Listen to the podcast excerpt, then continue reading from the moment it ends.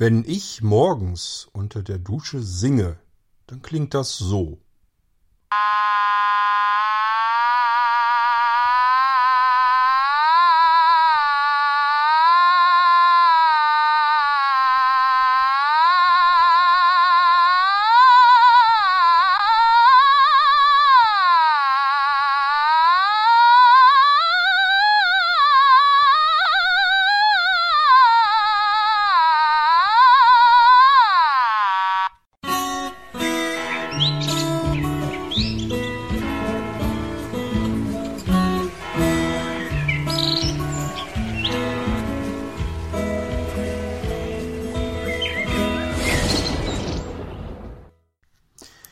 Nicht wirklich, aber kommen wir heute wieder zu einem Instrument, das die Welt vielleicht nicht braucht, aber hat und deswegen habe ich das auch und deswegen kann ich es euch hier heute vorstellen. Es ist also natürlich wieder ein Instrument, was so ein bisschen seltsam, ein bisschen skurril anmutet. Die Japaner haben halt Sinn für Humor und ähm, sind immer so ein bisschen technikverliebt und deswegen bauen die Instrumente, wo man sich dann wirklich fragen muss, ist das noch ein Instrument oder kann das schon weg? Dieses Instrument nennt sich Otama-Tone und das Aussehen, das, äh, der Style von dem Ding ist eigentlich recht interessant. Erstmal, wenn man das so in der Hand hält oder sieht, dann denkt man sich erstmal, was soll das sein? Das sieht ein bisschen komisch aus. Unten ist so eine dicke Kugel dran, dann geht so ein Arm in die Höhe und von dort aus geht irgendwie noch so ein, so ein Haken dran lang weg, bis man, wenn man sich das genauer anguckt, sehr schnell feststellt, ach ja, logisch, das soll eine Note sein. Also so wie eine Note geschrieben wird, wie sie aussieht. Mit unten diesem ähm, relativ runden Ding dran, wo dann nach oben hin oder nach unten dieser Stiel lang geht und oben ist dann noch diese, diese leichte, dieser, dieses leichte geschweifte Schwänzchen sozusagen an der Note dran. Es handelt sich also optisch um eine Note und das zeigt uns ja schon mal, okay, könnte ein Musikinstrument sein. Ansonsten kann man sich das vielleicht einfach so hinstellen in die Wohnung und damit deutlich machen, ich bin ein Mensch der Noten, ich mag gerne Musik. Könnte man machen, aber wie gesagt, das ist ein Instrument, mit dem kann man tatsächlich auch spielen und auch Musik machen. Und auch hier wieder muss ich euch enttäuschen, ist kein Musikinstrument, das ich beherrsche oder was ich überhaupt vorhabe, jemals zu beherrschen. Denn äh, mit dem Klang muss man auch erstmal ein bisschen ähm, zurechtkommen. Das ist jetzt nicht wirklich ein Instrument, wenn man das hört, wo man sich sagt, ach Gott, klingt das liebreizend. Gut, aber ich möchte es euch trotzdem zeigen und natürlich auch kurz vorstellen und so ein bisschen, wie es anhört. Beziehungsweise habt ihr es vor dem Intro ja schon gehört, wie es sich anhört. Und das ist im Prinzip, äh, es ist die Geräuschkulisse, die es macht. Es ist, je nachdem, wo man spielt, wenn das so ein bisschen dann auch noch Hall und Echo und so weiter hat, klingt das tatsächlich so, als wenn eine Frau irgendwie singt im Hintergrund. Wenn man das noch irgendwie mit ähm, typischen analogen Instrumenten begleitet, dann klingt das so, als wenn da wer singt. Erstmal jedenfalls. Äh, es dauert dann ein bisschen, bis das Gehirn sich sagt, das kann kein Mensch sein, was da singt. Das muss irgendwas anderes sein. Und dann merkt man erst, ja, das ist dieses Ding hier. So. Erstmal werden wir es optisch beschreiben. Wir fangen oben bei diesem Schwänzchen an, was also so eine Note hat. Wenn da oben so ein Schwänzchen dran ist, das hat dieses Ding auch. Das ist eventuell praktisch, damit man das Ding aufhängen kann. Dann kann man es da dran aufhängen und gut ist. Äh, dieses Schwänzchen ist in alle Richtungen drehbar, hat aber überhaupt keine sonstige Funktion. Es ist einfach nur, dass es eben die Note komplettiert, dass es wirklich aussieht wie eine Note und man kann es hier ganz praktisch festhalten oder auch irgendwo dran festhängen oder wie auch immer. Dann geht ja dieses, ähm, dieser Stiel sozusagen zu dem großen runden Stück. Und dieser Stiel äh, ist im Prinzip so ein bisschen rund, bis auf eine Seite. Da ist er nicht rund, sondern da ist das so ein bisschen eingelassen. Und darin befindet sich eine Fläche. Und diese Fläche ist druckempfindlich. Ist also kein, kein ähm, äh, keine kapazitive Fläche, wo ich also irgendwie mit dem Finger einfach so drauf lang kann, sondern hier muss ich Druck auslösen. Und da trennt sich auch schon die Spreu vom Weizen, je nachdem, wie die Leute das nämlich bewerten. Die einen sagen sich, das Instrument sei unspielbar, weil man so fest da drauf drücken muss. Die sind dann aber einfach nur noch nicht auf die Idee gekommen, dass sie das besser mit einem Fingernagel spielen sollten. Da muss also irgendwas, am besten ein bisschen was Spitzes, was Härteres und dann in die Mitte da so rein. Und dann kann man das auch einigermaßen vernünftig spielen, das Ding. So, ich kann hier also irgendwo in diesem Stiel auf diese Fläche hinlangen. Am besten, wie gesagt, mit einem, mit einem Fingernagel so ein bisschen drauf und dann möglichst mittig und dann kommen da Töne bei zustande. Ich kann natürlich auf den Punkt drücken. Machen wir es mal ein bisschen auf. Ich erkläre euch das auch noch ein bisschen gleich und dann hören wir es nochmal besser. So, wenn ich mich hier nicht verändere, dann kriege ich nur den Ton raus. Ich kann ein Stückchen weitergehen.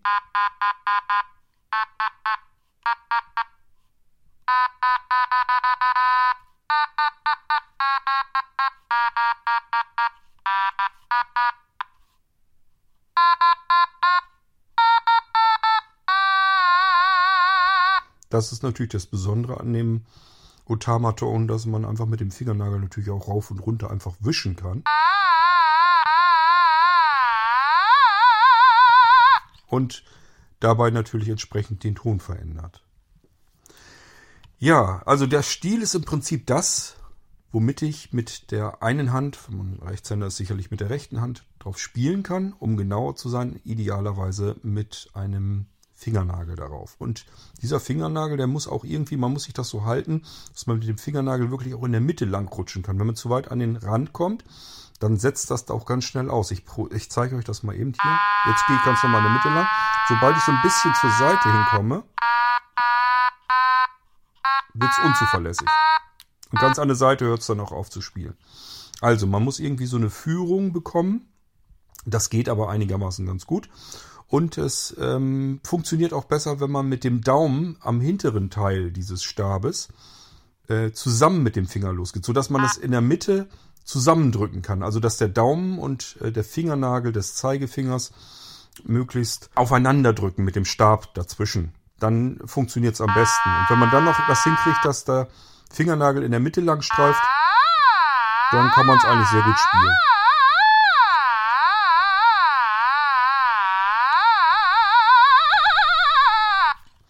Ja. Gut, das ist das, was wir erstmal so mit dem Stab dieser Note machen können. Jetzt kommen wir mal unten auf diesen, auf den runden Teil. Da merken wir zunächst einmal, wenn wir das Ding anfassen, dass das Gummi ist. Das ist also so ein Gummiball quasi. Der ist unten allerdings abgeflacht, sodass man das Ding sogar hinstellen kann. Der würde jetzt also auch stehen bleiben.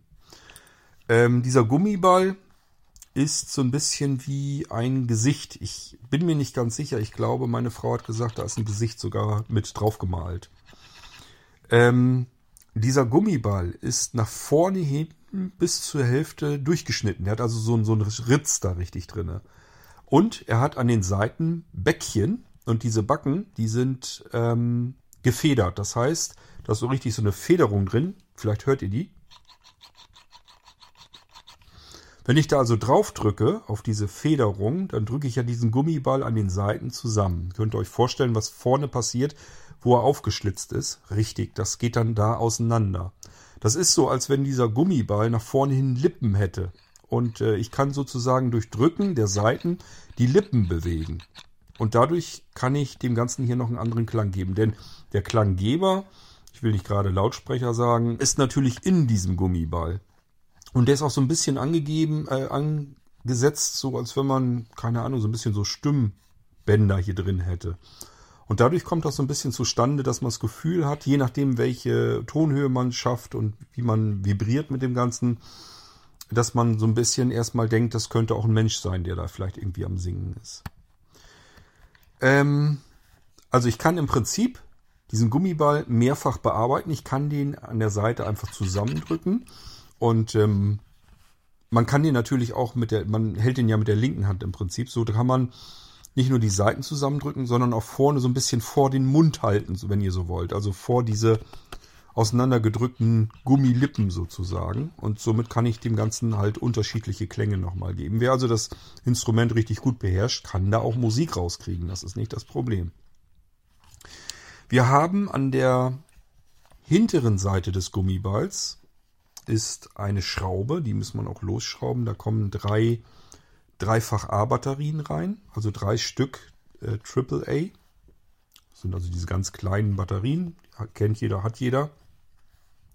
Die kommen da rein, weil das natürlich, äh, ja, hier ist eine Sensorfläche drin. Und das bedeutet natürlich, wir brauchen ein bisschen Energie.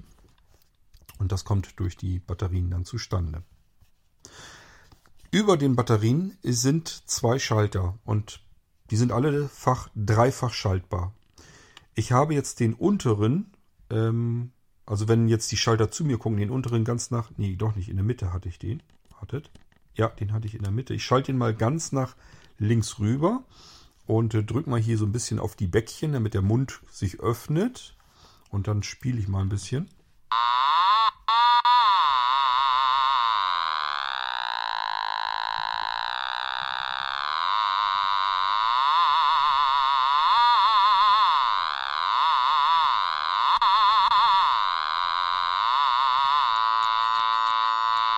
Hört ihr, dass das auch so ein bisschen Unterschiede gibt? Je nachdem, ob ich auf die Backen drücke hier. Und das kann man eben noch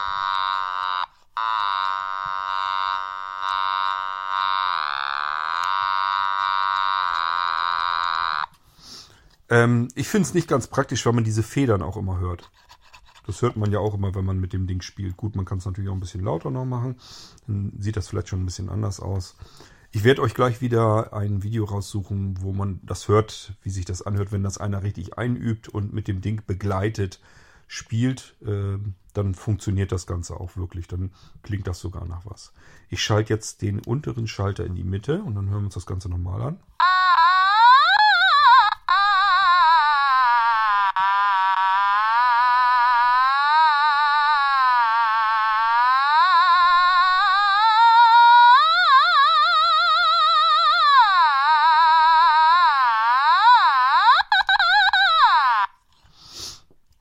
Ja, das ist die mittlere Einstellung und ihr merkt schon, wir können da offensichtlich, äh, ich will jetzt nicht sagen die Oktaven ändern, aber wir können die Tonhöhe damit natürlich noch beeinflussen. Eins haben wir noch, also geht es jetzt wahrscheinlich ziemlich quietschig weiter.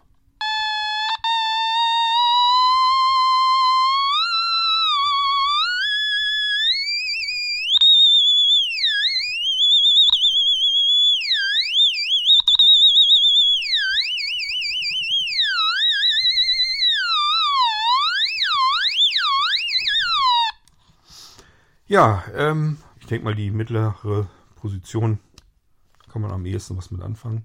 Und wir haben den oberen Schalter, der ist ganz nach links, ist er aus. In der Mitte ist er jetzt auf der Lautstärke, die wir jetzt haben. Dann können wir noch eins nach rechts rüber schalten, dann wird das ganze Ding auch nochmal lauter.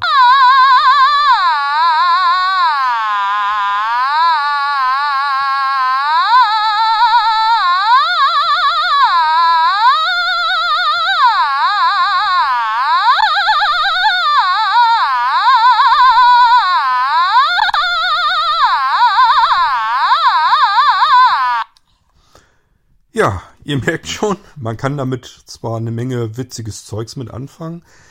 Ich denke mir bloß, bis man da eine richtige Melodie drauf hat, das ist gar nicht so einfach. Ähm, ich habe das Ding hier neu, also ich kann euch da auch nichts drauf vorspielen. Ich glaube auch nicht, dass ich mit dem Ding irgendwie was versuchen werde, irgendwie zu üben oder einzustudieren. Es ist ganz witzig, aber ähm, ja, bis man so weit ist, dass man hier wirklich gezielt Töne drauf treffen kann. Ich muss ja im Prinzip habe ich ja nur so einen langen Stab hier und da muss ich irgendwie wissen, wo finde ich ungefähr...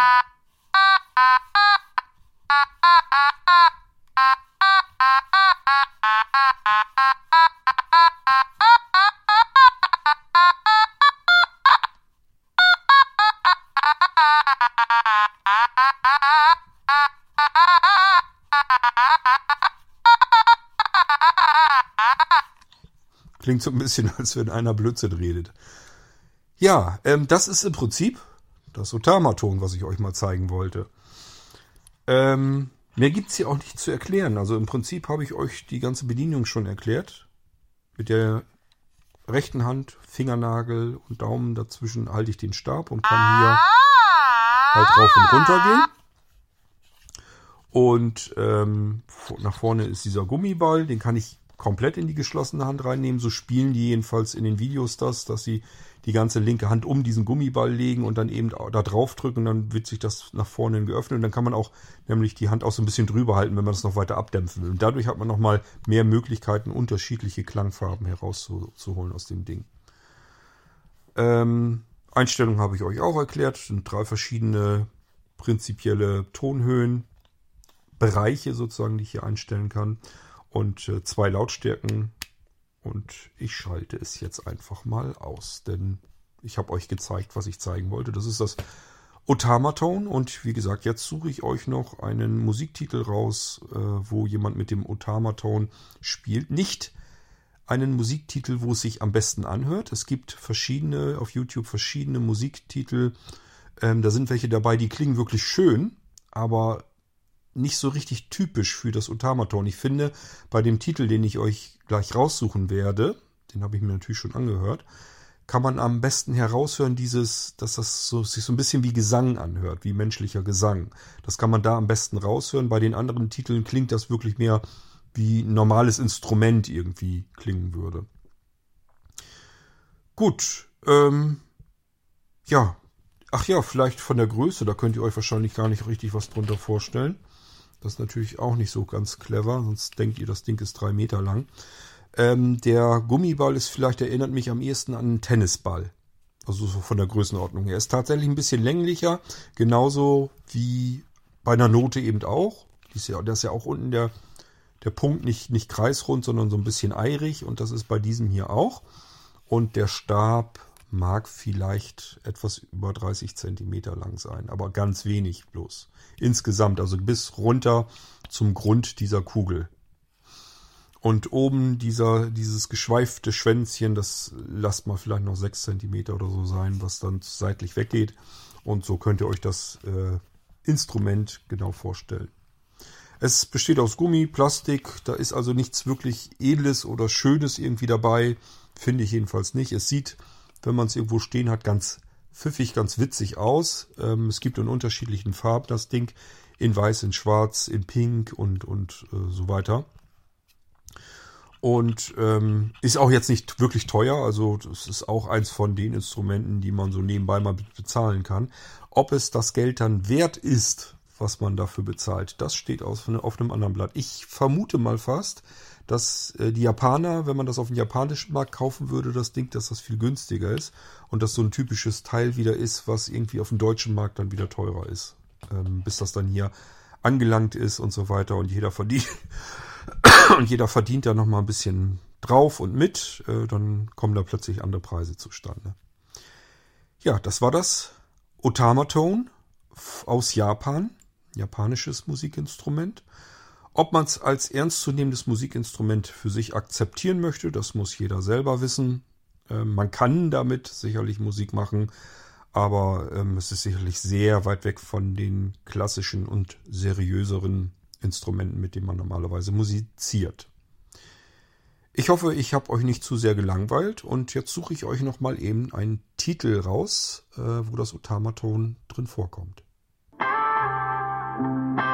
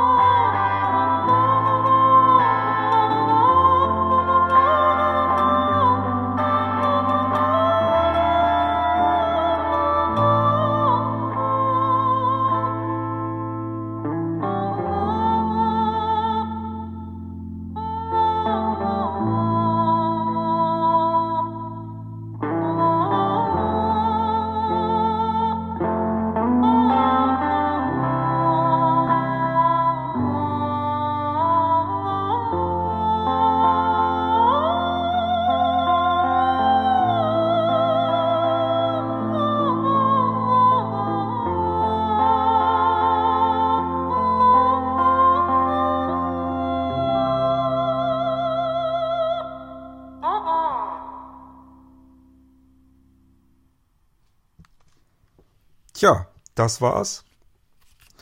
Und ähm, ich hoffe, ich konnte euch mal wieder ein neues Instrument hier zeigen und vorstellen. Ihr wisst ja, ich habe da so einen leichten Febel für mh, hm, vielleicht nicht gängige Instrumente. Ab und zu kann ich euch hier mal gerne eins vorstellen. Das war heute das Otama-Tone aus Japan. Und ähm, wenn euch das gefallen hat, könnt ihr das eigentlich fast überall bekommen. Das ist jetzt nicht das große Problem. Die Dinger gibt's auch in Deutschland, muss man nicht für nach Japan reisen. Und ähm, ich wünsche euch dann jedenfalls viel Spaß damit und hoffentlich könnt ihr es dann auch besser spielen als ich. Bis zum nächsten Mal im Irgendwasser. Tschüss, sagt euer König Kurt.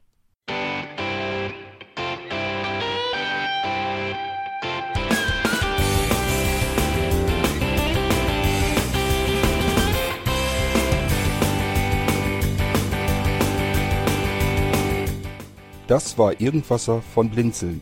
Wenn du uns kontaktieren möchtest, dann kannst du das gerne tun per E-Mail an podcast.blinzeln.org oder über unser Kontaktformular www.blinzeln.org. Blinzeln schreibt man in unserem Fall immer mit einem D in der Mitte. Wenn du möchtest, kannst du uns sehr gerne auch einen Audiobeitrag auf unseren Podcast Anrufbeantworter sprechen. Der hat in Deutschland die Telefonnummer 05165 439 461. Und wenn du uns aus dem Ausland anrufen möchtest, dann ersetze einfach die erste 0 gegen die 0049 für Deutschland. Wir bedanken uns für dein Interesse und freuen uns schon darauf, wenn du auch beim nächsten Mal wieder mit dabei bist.